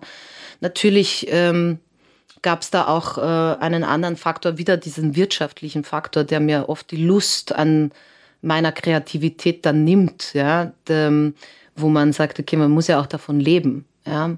Wenn das dann schwierig wird, dann fängt das an, irgendwie in eine Richtung zu gehen, die nicht befreit ist, die nicht mehr frei ist, sondern bestimmt wird von irgendwelchen Faktoren, wie eben, wie gut lässt es sich verkaufen, was muss es, ja, so. Als es dann in diese Ebene ging, habe ich irgendwie das Gefühl gehabt, ich wäre mir nicht mehr treu, wenn ich mich jetzt nur noch auf ähm, das irgendwie einlasse. Und im Moment, ähm, ja, suche ich noch nach ähm, einem Weg, der vielleicht irgendwie abstrakter ist als Songs. Ich habe jetzt vor kurzem einen Kunstfilm gedreht, in dem Musik, Sprache, Bild, alles irgendwie so in sich, ja, wie so, so, so, so Zahnräder in sich greift, ja, wo das alles so extrem wichtig ist und nicht das Einzelne, ja. Und das war so bereichernd, dass ich irgendwie das Gefühl hatte danach so, pff, oh Gott, ich muss irgendwie Projekte finden, wo ich all das, was da in mir steckt, auch irgendwie da reinpacken kann. Weil beim Film ist halt die eine Seite. Ich habe einmal einen Musical-Film gedreht, wo ich das Gefühl hatte, ah, das könnte irgendwie, das, das hat mich sehr befriedigt, ja, weil ich da auch irgendwie mehr reinpacken konnte als nur spielen oder nur singen, sondern eben halt mehr. Und ähm, das ist etwas, ähm, ja, das, das vermisse ich irgendwie. Es, es ist irgendwie gerade so, dass ich immer alles einzeln tun muss und ich würde gerne einen, einen Weg finden, wie ich all diese Ventile, die ich habe, sozusagen umleiten kann in eins. Verstehst du, was ich, ich meine? Das Gefühl, ja, und ich habe aber das Gefühl, dass so wegen Freiheit einfach bei dir, dass immer dieses ne, Gefühle nach draußen kehren. Also wenn du es schaffst, da was quasi in diesem Körper, wegen Hülle vorhin, vorgeht, das Unsichtbare, wenn du das irgendwie draußen siehst, dann ist bei dir dieses, ne, so, dann ja, kommt so ein genau. Atem, jetzt, ah, mein Kunstfilm, stimmt. da war's. Und ehemals ja, das Musik, stimmt. da war's so. Ich immer so, ja. so, ein, so ein Seufzen, so, so ein erleichtertes Aufatmen, so, da ist es so, als würde dann drin Ja, weil da Bilder merke ich, dass die Welt in Ordnung ist. Da ist meine mhm. Welt in Ordnung. Und sonst bin ich eigentlich immer nach der Suche nach dieser Welt, die in Ordnung ist. Mhm, als wäre quasi dann das Innen so in die fest, ne, als hätte es dann plötzlich nach draußen gekehrt und dann ist es innen mehr Platz, das wiederum gespiegelt zu sehen. Also irgendwie ganz. Vielleicht schwierig. ist es aber auch, da wird es eher realer dadurch, wenn ich es Ja, ja, das meine ich, das meine ich. Ich glaube mir dann auch, ich glaube mir dann auch dieses Gefühl, weil manchmal, weiß ich nicht, manchmal verrennt man sich ja auch in was, weißt du? Mhm. Ja. ja, wenn man fantasiebegabt ist, ne? so wie du sagst als kleines Kind, dass man dann manchmal nicht mehr genau weiß, ähm, wie mhm. real ist das Gefühl, wenn die Fantasie so viel stärker ja, sein konnte. Das stimmt. Das aber stimmt. ja, aber trotzdem macht mich das traurig, wenn du jetzt sagst, so wie in dieser Geschichte, dass man was austherapiert hat und dann macht man keine Musik mehr. Ähm, dann muss man da auf jeden Fall dich nochmal irgendwie stören. Ich fände es schon sehr schön, wenn du nochmal Lust, Lust hättest. Musik zu machen. Na, die und, Lust ist ähm, schon da, die Lust ist schon da, mhm. aber es ist halt gerade so eine Phase, wo ich, ähm, ja, ich, ich, bin 45 jetzt, es ist ähm, ein Umbruch. Ja. Mein Kind ist jetzt 19, ähm, wird Flüge, es verändert sich gerade auch so viel, ja, und äh, ja. Hast du das Gefühl, auch, du musst dich neu erfinden gerade, oder? Ja, wahrscheinlich wieder. Es ist doch eigentlich, eigentlich ist es eh die ganze Zeit so, dass man sich irgendwie, wie du sagst, also selbst wenn es ein Lidstrich ist, um sich neu zu erfinden, selbst wenn er statt eben weiter nach oben mal gerade ist, ja, und dann irgendwie ein anderes Bild ergibt. Also es ist ein ewiger Prozess, glaube ich, der nie aufhört, ja, und der manchmal mh, hm, vielleicht erfolgreicher ist und dann manchmal nicht. Also das ist so, es unterliegt halt irgendwelchen Schwankungen, Wellen. Und diese Wellen muss man reiten. Das ist so. Mhm das, was ich irgendwie so im Gefühl habe. Und ähm, nach jedem Hoch gibt es ein Tief. Das ist auch äh, eigentlich Murphy's Law. Ja, also ich meine, äh, das können wir nicht. Äh, also ich kann das nicht verleugnen. Und ich habe auch irgendwie so eine Ehrfurcht vor diesem Hoch, weil ich weiß, dass nach dem Hoch es wieder runtergeht. Und dann habe ich auch manchmal Angst vor diesem nach unten gehen. Und manchmal umarme ich es aber auch so, weil ich eben weiß, also äh, man will dieses, weißt du, dieses Gefühl, wie wenn was Negatives hochkommt und im ersten Moment versuchst du es eigentlich zu unterdrücken und willst es gar nicht spüren, ja. Und dann aber merkst du, dass wenn du es durchs System gehen lässt, dass es eigentlich befreiend ist und dich nicht umbringt. Und alles, was dich nicht umbringt, jede Schleife, die du da sozusagen überlebst, lässt dich irgendwie stärker werden. Und das spüre ich schon, ja. Also jede Welle, die ich dann hinter mich gebracht habe mit einem Hoch und einem Tief, ähm, macht mich eigentlich reicher. Und vielleicht ist es einfach auch ein schmerzhafter Prozess. Ja? Vielleicht ist es halt einfach nicht unbedingt leicht. Vielleicht muss es das auch gar nicht sein. Vielleicht wäre das auch für mich nicht gut, wenn es zu leicht wäre. ja, ich glaube auch, dass wir uns da so in diesen ganzen Zeitgeist von Coaching und Positivdenken und alles so darstellen, als wäre es leicht. Ich weiß, ich habe gestern oder vorgestern von Sandra Bullock auf Instagram was geteilt, wo sie dann ja. im Interview saß und dann einfach so sagte, you can never be good at your craft. Mhm. Never. Dass du quasi jedes Mal, wenn du was leidenschaftlich machst, bei ihr auch Schauspiel, in die neue Rolle gehst und eigentlich unsicher bist und ja. Angst hast, ob du gut genug bist. Und, genau. und sie war aber so, and I think it's a very healthy place to be. Ja, also mhm. dass wir auch diese Illusion, irgendwann ist man doch erwachsen genug, dass alles Routine würde. Und dann bist du aber auch andererseits ja halb tot, weil du das Leben lebst wie in so einer Industrie, so, du weißt, das, das, das so. Du hast vollkommen so recht. Es ist wahrscheinlich wirklich der gesündere Weg, weil äh, es zwingt dich dazu, auch zu reflektieren, ganz oft. Und ich glaube, dass Leute, die ja, und denen über man diese Gefühle noch nachzudenken. Ja, ja. Ich habe gerade die Assoziation. Ich habe so, ich gucke immer so gern Alpha-Willen nachts. Ähm, und als ich das ah. entdeckt habe, ja. von da und äh, da, da steht sie einmal am Fenster und dann sagt sie, qu'est-ce que c'est l'amour? Und dann kommt er und äh, flüstert ihr all diese Dinge oder sie ihm ins Ohr, was Liebe ist, ja, so, oder mit welchen ja. Dingen sie das verbindet. Und dann das erste Mal da schrieb einer drunter, warum kann eigentlich meine Frau mit mir nicht mehr solche Sachen reden? Sie sagt mir nur noch, wie viel Toast ich kaufen soll. herrlich, herrlich. Ja, weißt du, weil, weil, weil, weil man ja genau mit diesem Ringen um das Gefühlte in der Welt sein ja auch diese Lebendigkeit hat. Und irgendwann, wenn die Leute dann sagen, oh, jetzt habe ich aber alles gesehen, so, ne, jetzt bin ich routiniert, jetzt bin ich stark, jetzt hier, da. Also sich in dieser in dieser wackeligen Erde zu halten. Ne? Es gibt so einen Wackelwald ja, voll, irgendwann. Voll, voll, ich finde es eigentlich wunderschön. Du hast vollkommen du, recht.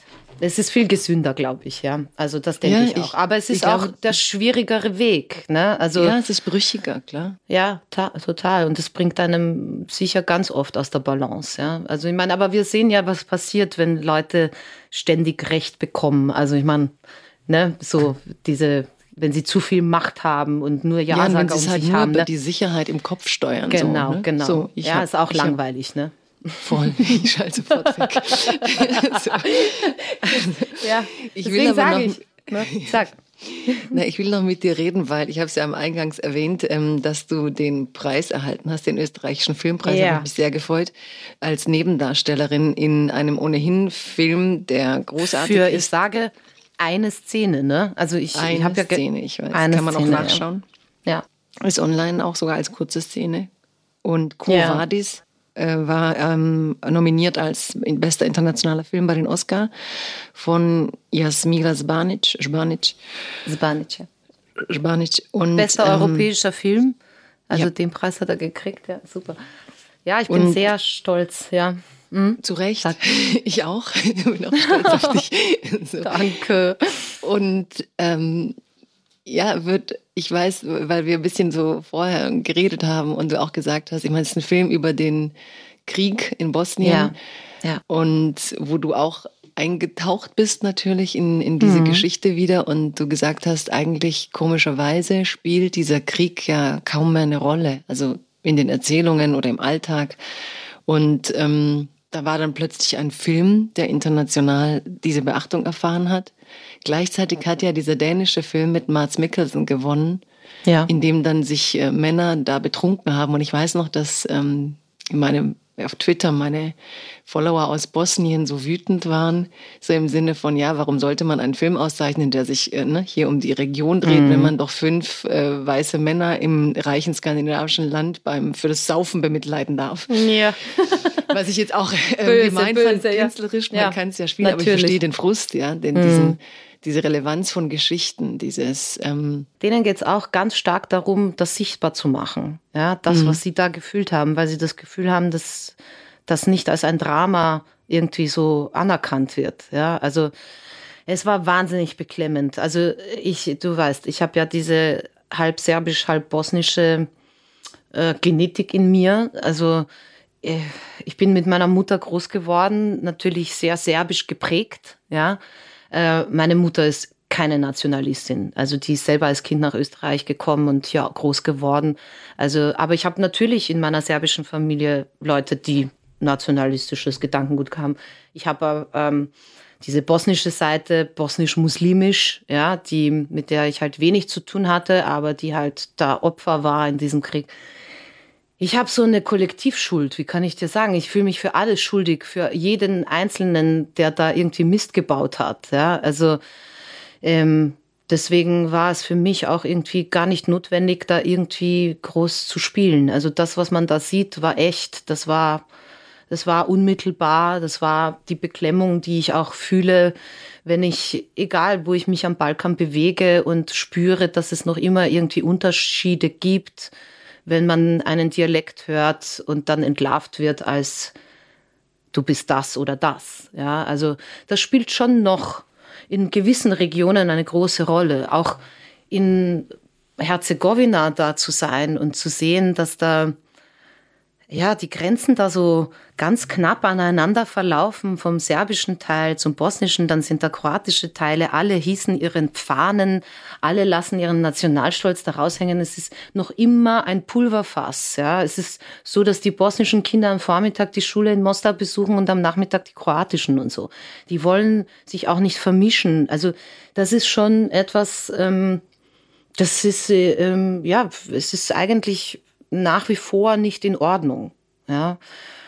Und, Aber wenn äh, du sagst Kollektivschuld empfinden oder, ja. oder weil, wo, woher, also aus welchem, aus welchem, für was genau?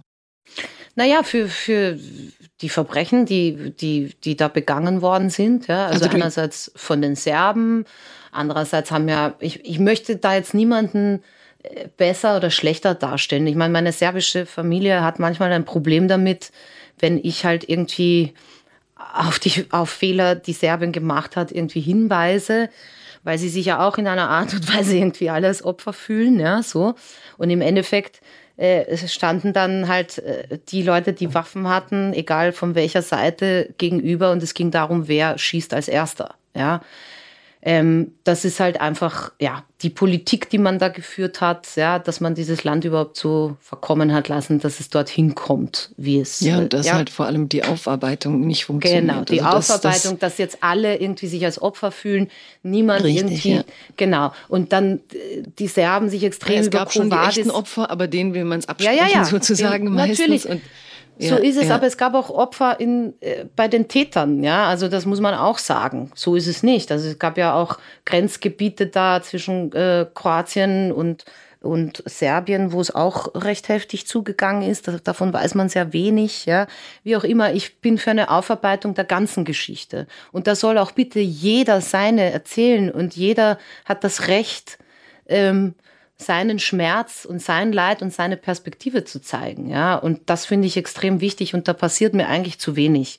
Und da, auf der einen Seite bin ich Jasmila da sehr dankbar, dass sie damit angefangen hat, weil es hat was losgetreten irgendwie. Mhm. Da unten auch wieder eine Diskussion. Und auch wenn sich die Serben da jetzt unfair behandelt fühlen, ist auch ein Motor, um irgendwie ja, vielleicht, ähm, also meine Tante zum Beispiel, der habe ich den Film empfohlen, die hat sich eigentlich gewehrt, ne, serbische Seite. Und die habe ich aber einfangen können mit, ähm, mit dem, dass ich gesagt habe, fang, äh, versuch doch den Film zu sehen als Mutter mhm. und nicht als Serbin. Ja, weil es ist egal, welcher Nation du angehörst, wenn eine Mutter ihr Kind verliert, dann ist das das Schlimmste, was passieren kann. Und da gibt es keine Offenheit mehr für irgendeine Politik. Ja, so gesehen, damit habe ich sie dann gecatcht. Ja. Aber es ist äh, mhm. schwierig, ein schwieriges Thema. Es ist schwierig, sich zu positionieren. Ich will mich da auch gar nicht positionieren. Ich möchte möglichst neutral sein. Deswegen war mir auch wichtig, in diesem Film mitzuspielen. Auch wenn äh, ich äh, mir da vielleicht äh, Gefahr gelaufen bin, dass äh, sich vielleicht manche von mir verraten gefühlt hätten das ist mein, meine künstlerische Freiheit, die ich habe, mich äh, in Ebenen zu begeben, ja, die, die äh, auch andere getroffen haben und ich, wo ich da hinschauen darf und das Gefühl nehmen darf und es eben transportieren darf für jemanden, der da eben vielleicht nicht hinschauen will. Ja, egal. Also es war irgendwie. Ja, aber du hast auch mit diesen Muttern, äh, das ist schon Wahnsinn, weil ich weiß, dass die Präsidentin von die, also die vorletzte, nee, die ja. letzte eigentlich, die erste in Kroatien, ähm, die bei der Fußball-WM immer so mit diesem Trikot mhm, mitgefeiert mhm, hat. Ich mhm. komme leider gerade nicht auf den Namen. Ich weiß schon, ähm, ich weiß auch nicht mal, wie sie Und hat. sie hat ähm, eine Rede gehalten über auch am Tag der Befreiung in Kroatien, der natürlich auch sehr für so die nationale Identität ähm, instrumentalisiert werden kann von allen Seiten. Und an dem Tag hat sie tatsächlich eben auch versucht, über dieses Muttersein zu versuchen, dass die Leute Empathie für alle Opfer bringen. Also hat ja. auch gesagt, auf allen Seiten haben ihre Mütter, haben Mütter ihre Söhne von, oder ihre Kinder, aber ihre Söhne verloren.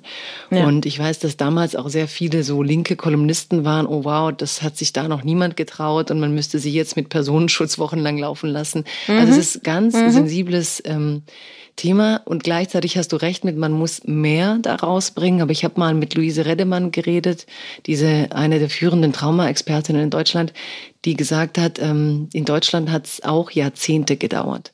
Die Traumata und die Wunden sind so tief, die Menschen sind so ja, auf, gewühl, aufgerissen. Ne? Also, dass es ich auch weiß, in Ordnung ist, ist, dem Zeit zu geben. Also, dass wir auch ja. nicht immer mit unseren Diskursen oder gerade auch mit unserer Vorstellung heute von wie man was aufarbeitet, die Menschen nicht ähm, noch mehr reinpresst in Dinge, weil man erwartet, dass sie etwas leisten, intellektuell, was, das, was vielleicht Seele und Psyche noch gar nicht greifen und begreifen können, weil es einfach die menschliche Dimension so gesprengt hat. Also ich finde es halt schlimm, wenn dann die Dinge so falsch laufen, wie wenn dann Peter Handke einen Preis kriegt und dann die Narrative so völlig in die mm. Richtung der Verzerrung gedreht werden.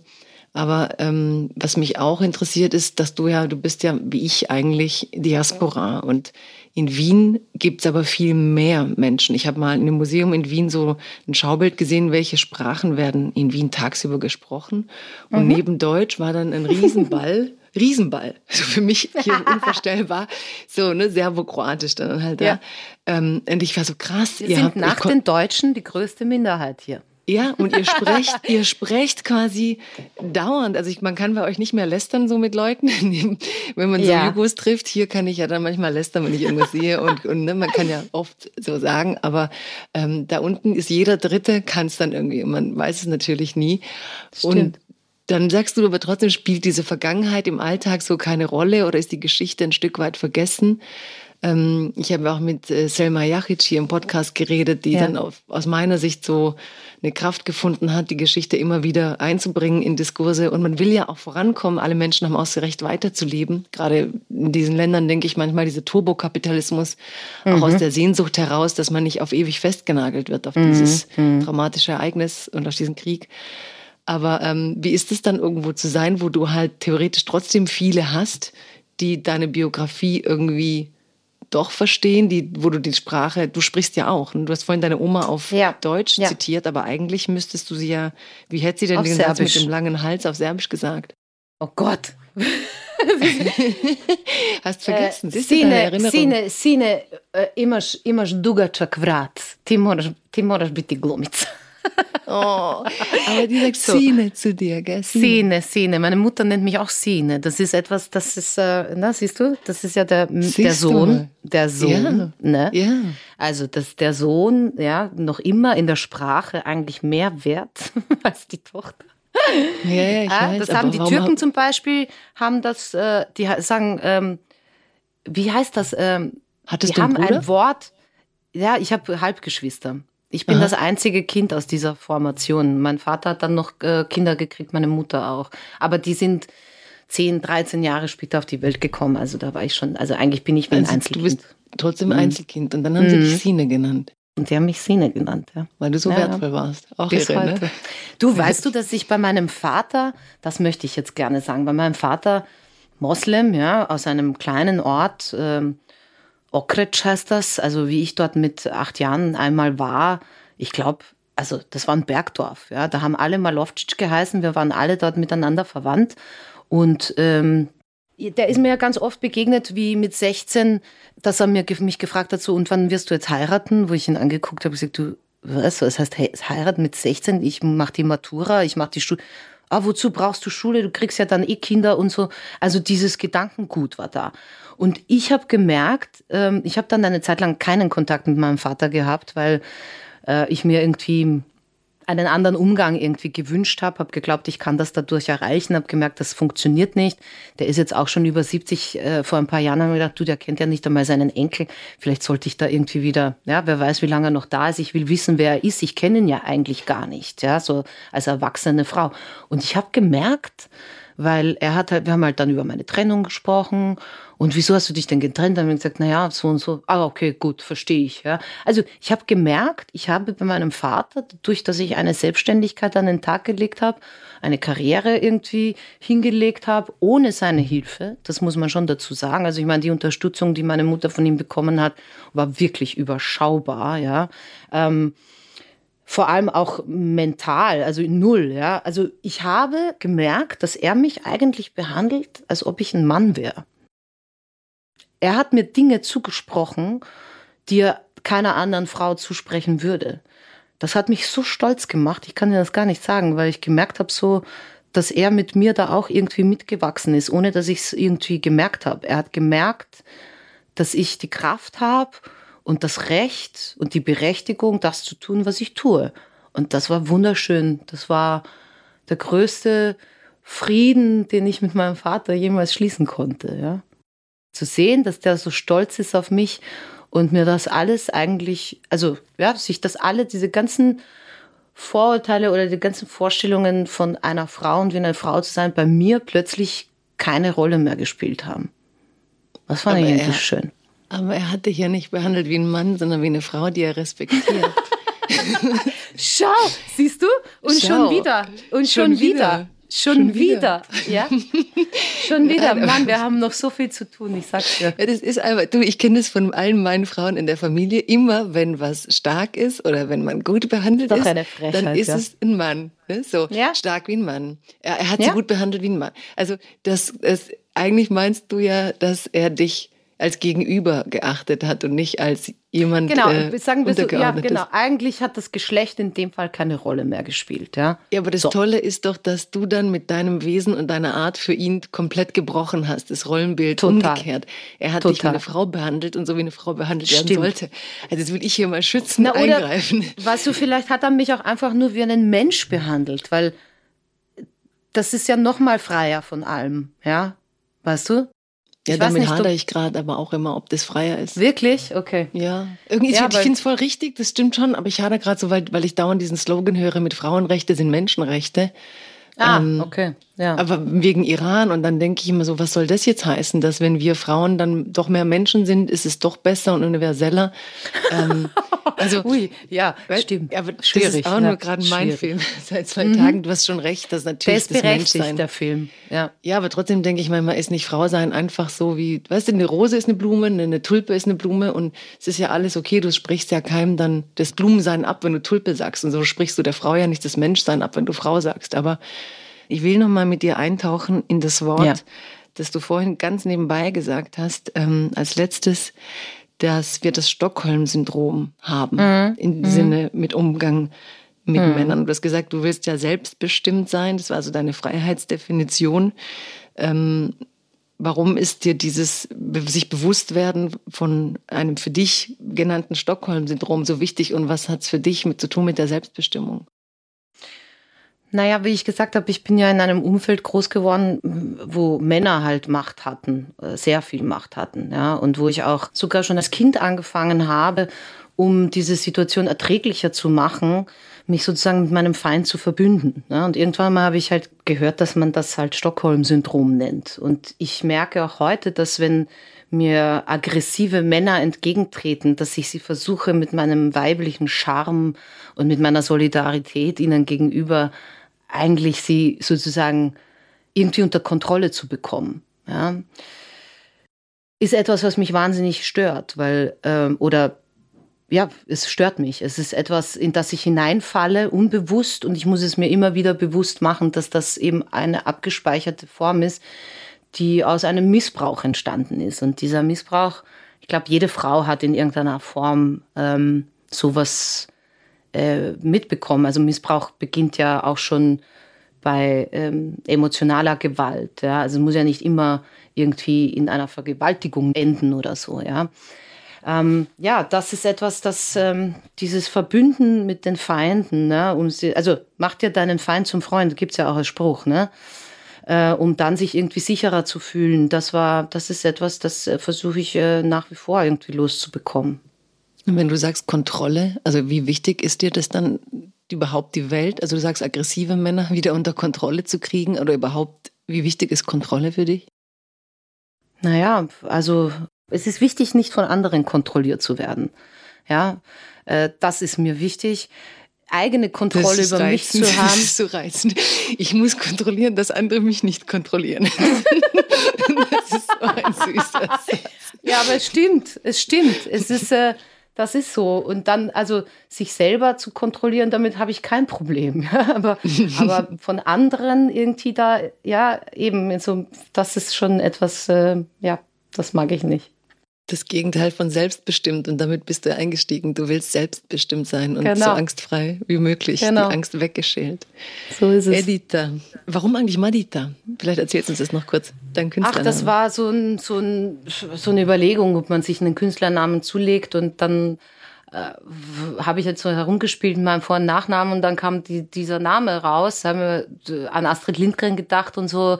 Hat zwar jetzt damit nichts zu tun, aber irgendwie fand ich es cool, weil also ich wollte mich irgendwie so ein bisschen entfernen, davon da genau eingeordnet werden zu können, aus welcher Kultur ich stamme, ja, oder wo mein Ursprung her ist.